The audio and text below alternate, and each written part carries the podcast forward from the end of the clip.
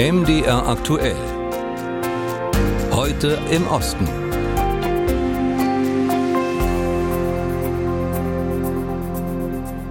Bereits seit dem gestrigen Freitag ist Papst Franziskus zu Besuch in Budapest. Schon bei seinem letzten Besuch vor knapp zwei Jahren hatte er angekündigt, er würde gerne mehr Zeit mit den Ungarn verbringen. Auf den ersten Blick ist es eine große Ehre für das Land, in dem die Mehrheit der Menschen katholisch getauft ist aber hinter den Kulissen rumort es, denn der für einen Papst doch sehr liberale Franziskus und die Regierung von Rechtspopulist Viktor Orban sind sich in vielen Fragen uneins, etwa was den Umgang mit Geflüchteten betrifft. Und darüber kann ich reden mit unserem Ostblogger Daniel Mayer in Budapest. Hallo. Schönen guten Tag. Die Mehrheit der Menschen in Ungarn ist ja katholisch getauft. Ähm, wie hat man denn da den Papst in Budapest empfangen? Also wie ist die Stimmung in der Stadtbevölkerung?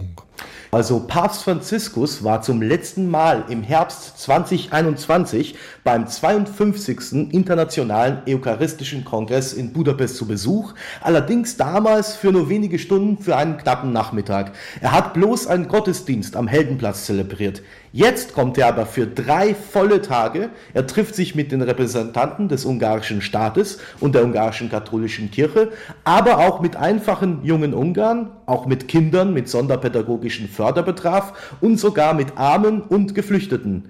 Dies wird also ein richtiger Passbesuch offiziell eine apostolische Reise. Die Freude ist sehr groß. Schon am Flughafen warteten viele auf den Papst und auch während er mit seinem einfachen weißen Fiat Kleinwagen zur Burg zum Präsidenten zu seiner offiziellen Begrüßung gefahren war, standen und winkten ihn viele entlang der Strecke. Jetzt ist aber ja Ministerpräsident Orban ein äh, beinharter Rechtspopulist und Papst Franziskus ist dafür, dass er Papst ist, doch äh, ziemlich liberal.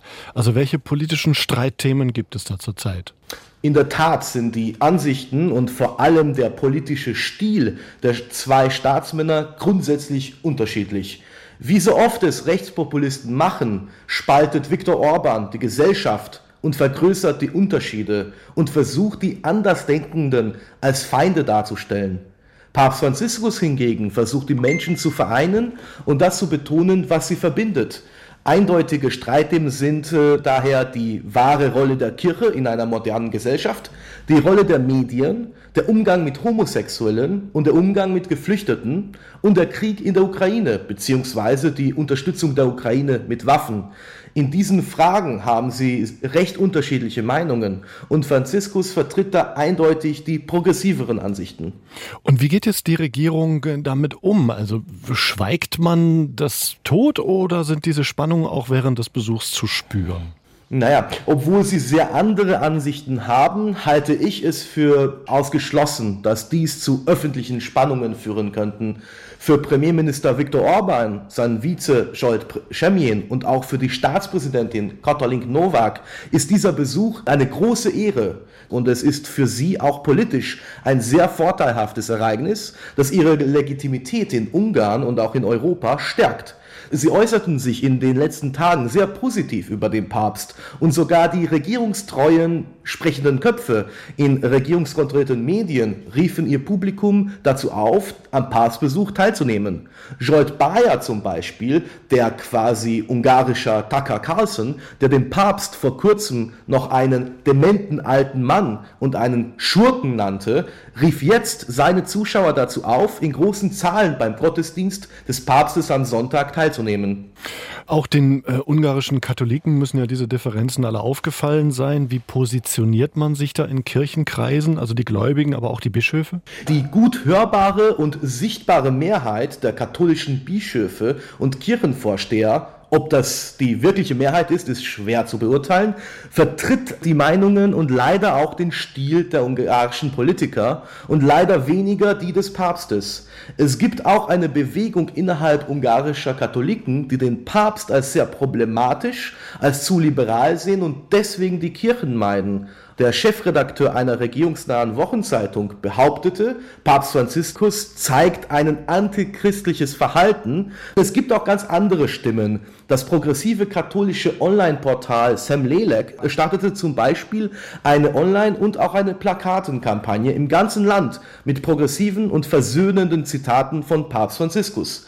Die meisten Gläubigen sind wahrscheinlich einfach nur froh, dass der Papst nach 27 Jahren endlich wieder zu einem längeren apostolischen Besuch in Ungarn ist. Viele Spannungen unter der Oberfläche, die den Besuch aber nicht beeinträchtigen sollen und werden.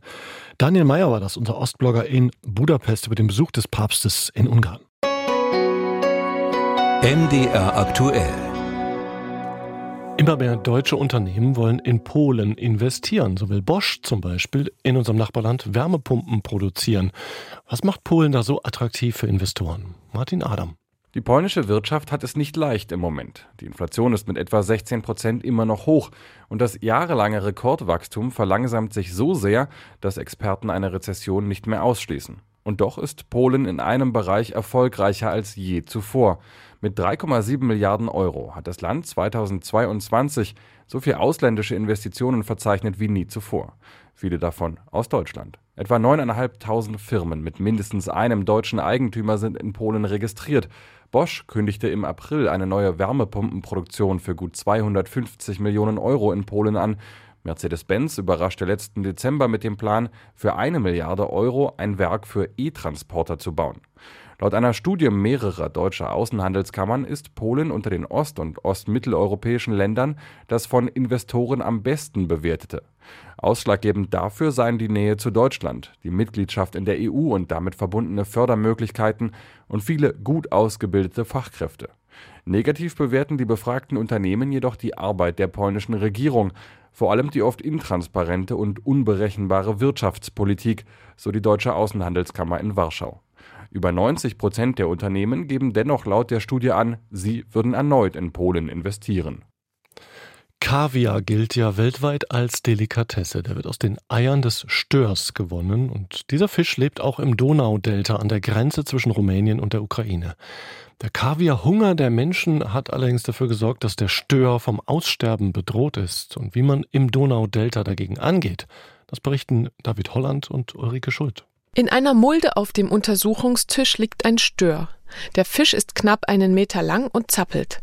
Ein Mitarbeiter der Störzucht hält ihn an Kopf und Schwanz fest. Marilena Mariano setzt das Ultraschallgerät an und fährt mit dem Finger der anderen Hand über das schwarz-weiße Bild auf dem Monitor. Wir machen eine Ultraschalluntersuchung. So können wir das Geschlecht und das Entwicklungsstadium herausfinden. Hier sieht man die Muskelfasern, dort die Eierstöcke und die kleinen Eizellen. Es handelt sich um ein Weibchen im dritten Entwicklungsstadium. Nächstes Jahr werden die Eierstöcke reif sein. Nur solange sie sich in den Eierstöcken befinden, gelten die Eier des Störs als Kaviar. Wegen der großen Nachfrage nach der Delikatesse ist die Fischart heute vom Aussterben bedroht, auch im rumänischen Donaudelta. Marilena Mariano betreibt etwa 100 Kilometer vom Delta entfernt eine Aquakultur für Störe mit Innen- und Außenbecken.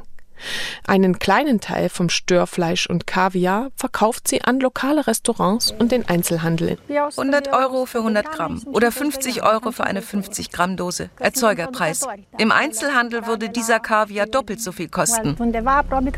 Seit 2006 ist der Stör im Biosphärenreservat Donaudelta streng geschützt und Marilena Mariano züchtet hauptsächlich, um den bedrohten Fisch dort zu erhalten. In Absprache mit dem Biosphärenreservat lässt sie regelmäßig tausende Jungfische ins Donaudelta frei. Ortswechsel. Das Ufer eines Donauarms im Delta. Stefan Honz und seine Kollegen stehen vor einer schwarzen Plastikkiste voller Wasser mit zwei Stören darin. Hier sind keine Wilderer am Werk, sondern Wissenschaftler. Vorsichtig wiegt einer der Männer einen Fisch. 1,44 Kilogramm. Stefan Honz notiert Gewicht und Länge der Störe. Sein Kollege schneidet vorsichtig ein Eckchen Flosse von einem Fisch ab.